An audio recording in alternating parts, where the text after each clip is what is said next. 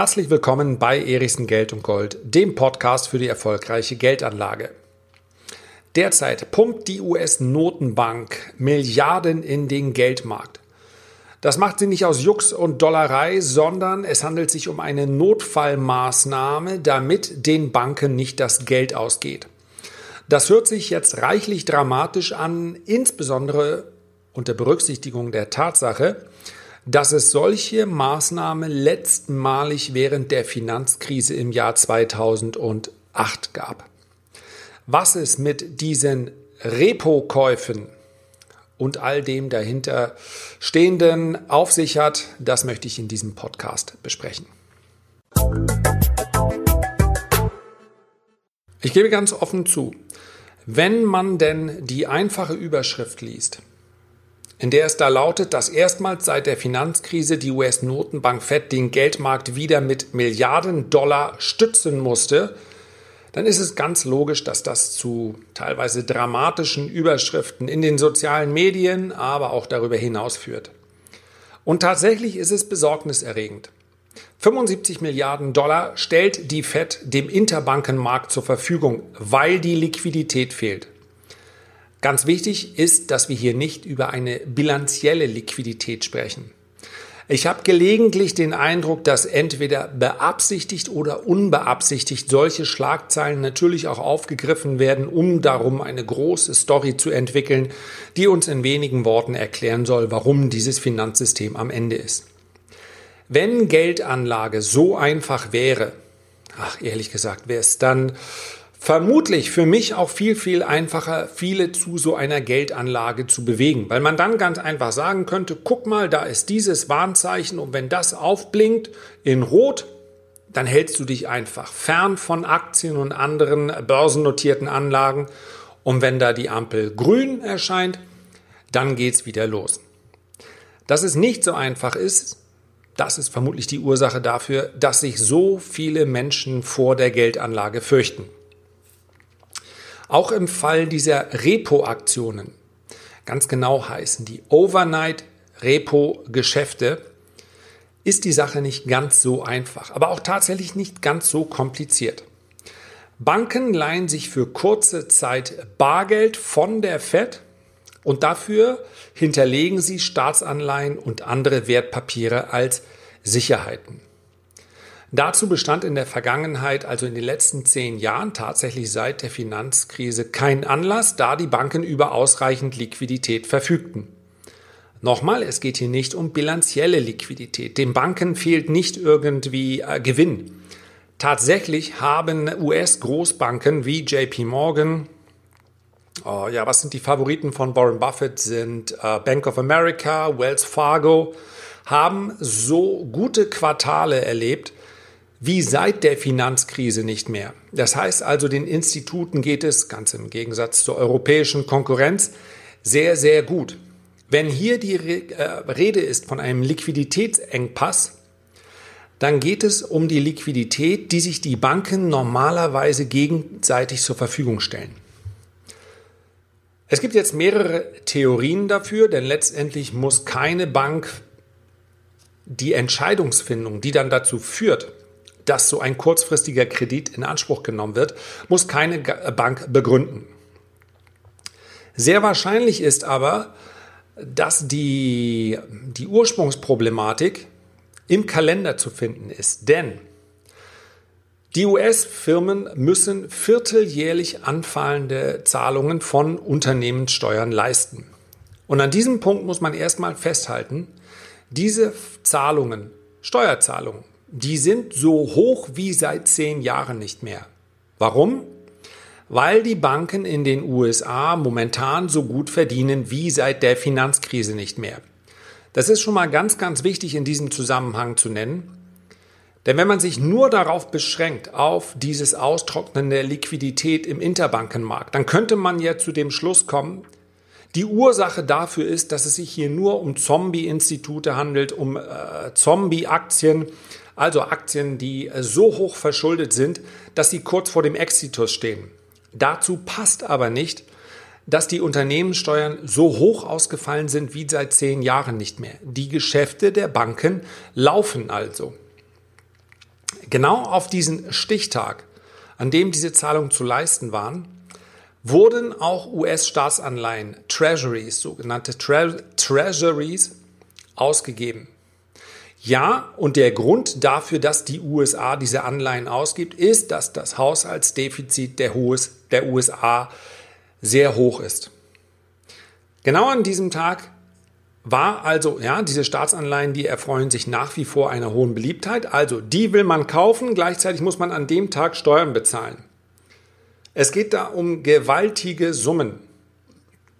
Das könnte dazu geführt haben, dass es so eine kurzfristige Liquiditätskrise kam.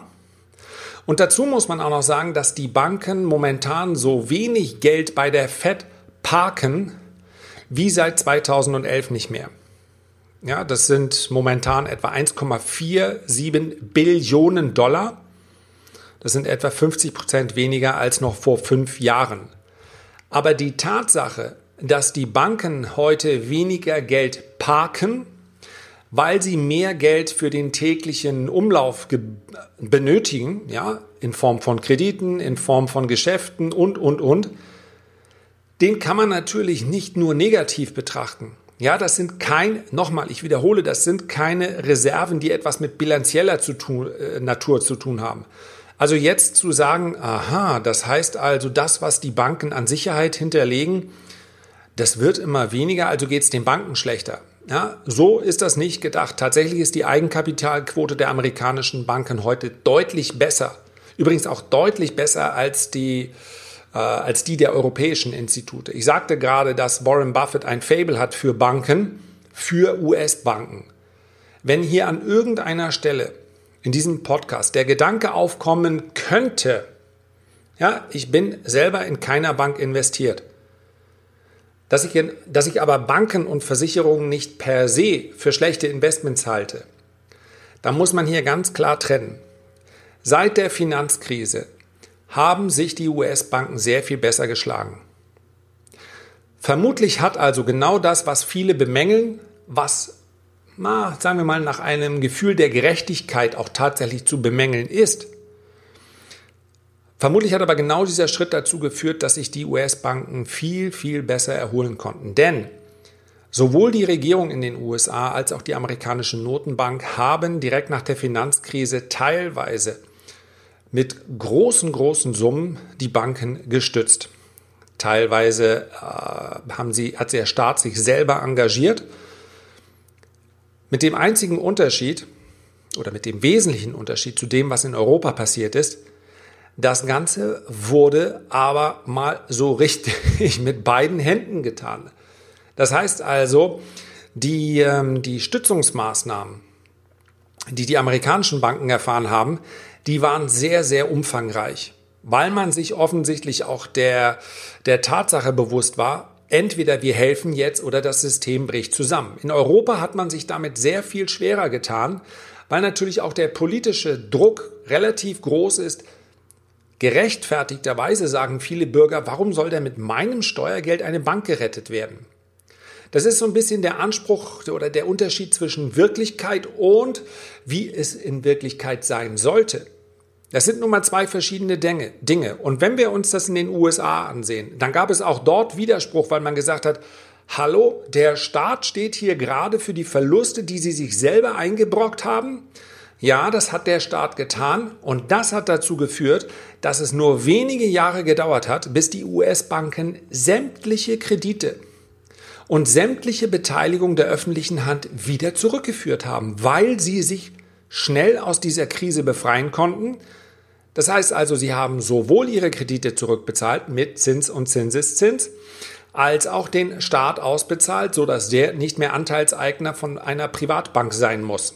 Während wir in Europa uns damit etwas schwerer getan haben, möglicherweise auch, weil es dem Gerechtigkeitsempfinden nicht so ganz entsprochen hat, mit dem Ergebnis, dass der, ja, Deutschland ist heute immer noch großer Aktionär der Commerzbank, hilft ihm nur nichts, weil da überhaupt nichts rauskommt. Weder eine Dividende, der Anteil bzw. der Wert der Banken sinkt und sinkt und sinkt. Die Commerzbank und die Deutsche Bank sind Rohrkrepierer. So einfach kann man das sagen. Denn wenn man von Europa spricht, dann muss man leider nochmal eine Unterteilung machen. Die größte europäische Bank ist die HSBC, also die HSBC, eine englische Bank. Und die zweitgrößte ist die BNP Paribas, eine französische Bank. Beides Titel, die nicht besonders gut gelaufen sind, eher seitwärts. Aber immer noch um Längen, um Lichtjahre besser als das, was wir auf dem deutschen Bankenmarkt, insbesondere bei der Deutschen Bank und der Commerzbank gesehen haben. An dieser Stelle der Hinweis, ich habe dieses Thema auch besprochen auf ähm, YouTube in meinem Erichsen-Kanal, der heißt Erichsen Geld und Gold. Darüber hinaus bespreche ich dort dann aber teilweise die Themen auch noch so, dass ich es mit Grafiken darstellen kann. Insbesondere auch der Unterschied zwischen den deutschen Banken und den amerikanischen Banken, der lässt sich grafisch sehr, sehr schön darstellen.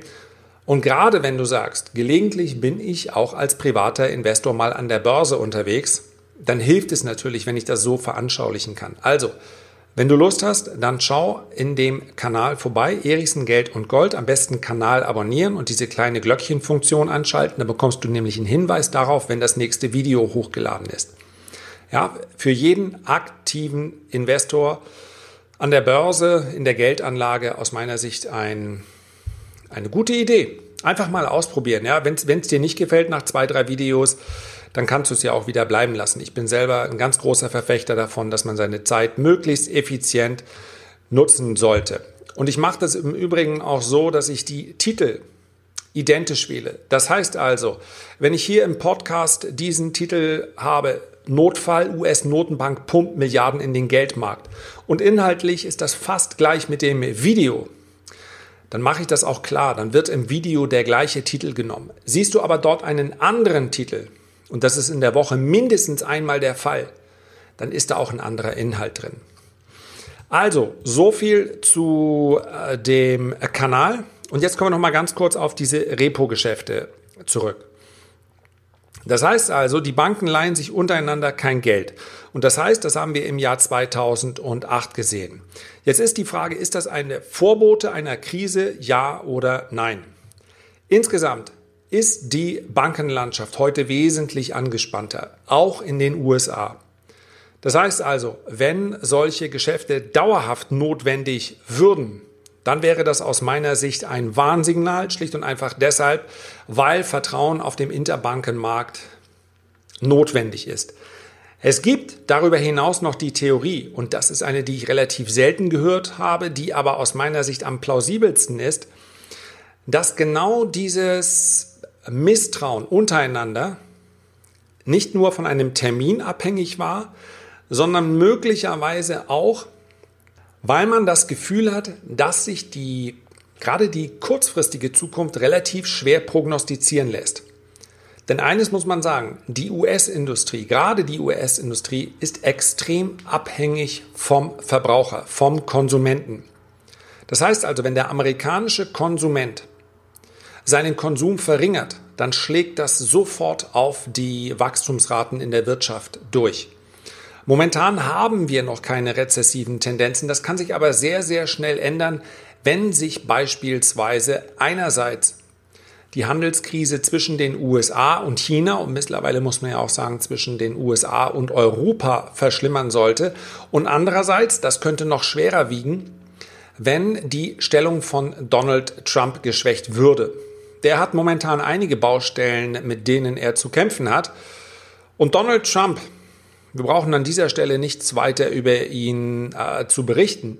Aber eines ist klar, für die Börse war er ein relativ guter Präsident. Er selber hat sich ja auch stets darüber definiert. Also steigende Aktienkurse, meine Präsidentschaft top. Wer einen Twitter-Account hat, der kann das tagtäglich äh, erleben.